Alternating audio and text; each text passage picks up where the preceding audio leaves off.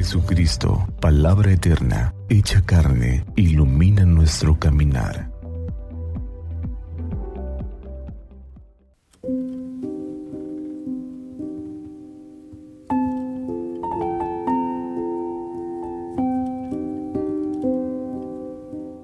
...10 de septiembre... ...domingo vigésimo tercero del tiempo ordinario del Santo Evangelio según San Mateo capítulo 18 versos 15 al 20. En aquel tiempo Jesús dijo a sus discípulos, Si tu hermano comete un pecado, ve y amonéstalo a solas. Si te escucha, habrás salvado a tu hermano. Si no te hace caso, hazte acompañar de una o dos personas para que todo lo que se diga conste por boca de dos o tres testigos. Pero si ni así te hace caso, díselo a la comunidad.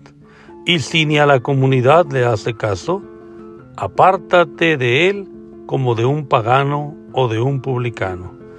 Yo les aseguro que todo lo que aten en la tierra quedará atado en el cielo, y todo lo que desaten en la tierra quedará desatado en el cielo. Yo les aseguro también que si dos de ustedes se ponen de acuerdo para pedir algo, sea lo que fuere, mi Padre Celestial se lo concederá, pues donde dos o tres se reúnen en mi nombre, ahí estoy yo en medio de ellos. Palabra del Señor. Gloria a ti, Señor Jesús. Los saludo hermanos en nombre de Cristo Jesús, nuestro Salvador. Quiero compartirles las palabras del Santo Padre en torno a este Evangelio que pronunció el 6 de septiembre del año 2020, en plena pandemia.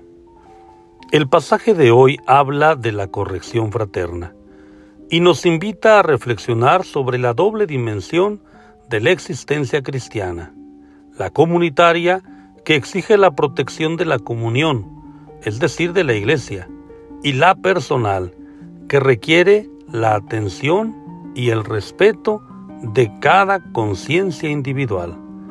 Para corregir al hermano que se ha equivocado, Jesús sugiere una pedagogía de recuperación. Y siempre la pedagogía de Jesús es pedagogía de la recuperación. Él siempre busca recuperar, salvar. Y esta pedagogía de la recuperación está articulada en tres pasajes. Primero dice, ve y corrígele a solas tú con él. Es decir, no ponga su pecado delante de todos. Se trata de ir al hermano con discreción, no para juzgarlo, sino para ayudarlo a darse cuenta de lo que ha hecho. ¿Cuántas veces hemos tenido esta experiencia? Viene alguien y nos dice, oye, en esto te has equivocado. Deberías cambiar un poco en esto. Tal vez al inicio nos da rabia, pero después se lo agradecemos, porque es un gesto de fraternidad, de comunión, de ayuda, de recuperación. Y no es fácil poner en práctica esta enseñanza de Jesús, por varias razones.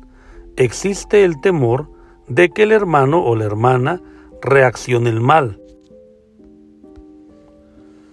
A veces no hay suficiente confianza con él o ella y otros motivos. Pero cada vez que hemos hecho esto, hemos sentido que era justo el camino del Señor. Que el Señor nos ayude pues a hacer de nuestra vida una vida siempre de caridad, de amor, y que la corrección fraterna sea para nosotros un principio en nuestro pensar y actuar. Que Santa María de Guadalupe, nuestra Madre, nos cubra con su manto y nos tenga en su regazo, para que iluminados por la palabra del Señor tengamos un día lleno de bendiciones.